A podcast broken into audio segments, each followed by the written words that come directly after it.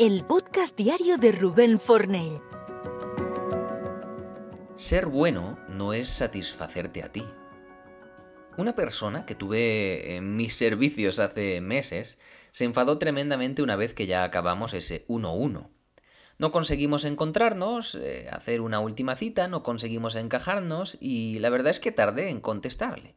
Se sintió tremendamente ofendida, tanto que rompió la relación conmigo como a día de hoy se rompen las relaciones, que es dejando de seguirte, no contestándote, ese tipo de cosas. Por supuesto, no se ha planteado que no encontrarnos es cosa de dos, y si se lo ha planteado creerá que yo tengo que dar más. Por supuesto, no se ha planteado qué puede estar sucediendo en mi vida, y si se lo ha planteado, creerá que ella está por encima. ¿No te parece? Qué tremendo es este discurso de que el otro tiene que estar para lo que nosotros queramos cuando lo queramos y si no nos satisface entonces es que es malo o no nos quiere bien? Te voy a decir una cosa, que yo quiera bien no conlleva necesariamente que te quiera a ti ni como tú quieres. La verdad es que me parece casi una broma eso de que te tienes que relacionar con quien está disponible para ti, como si estar en relación fuera una especie de condena prioritaria para que siempre estés ahí. Pues a veces puedo y a veces no puedo. Y si te crees que el hecho de que te responda antes es que te quiero más, estás fastidiada. Y si te crees que no te valoro porque estoy en una etapa en la que no puedo, pues estás peor.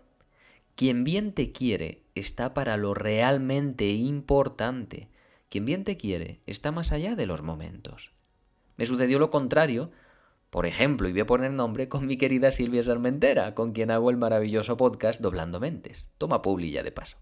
Me esperó pacientemente sin reactividades y cuando le contesté ya capacitado para arrancar, más de un mes después, tengo que decir, de su último mensaje, me expresé, incluso me disculpé, le agradecí, y ahí estamos cada semana. ¿Sabes cuál es la diferencia fundamental? Que ella es una persona segura de sí misma. No le habita ese temor constante a que el otro le pueda hacer daño o lo infravalore, solo tenéis que escucharla. Vivimos una era en la que si no te elijo ya, no tienes la capacidad de respetarlo. Si no te priorizan, te sientes rechazada. Si no te eligen, crees que te menosprecian. Qué poca autoestima, ¿no?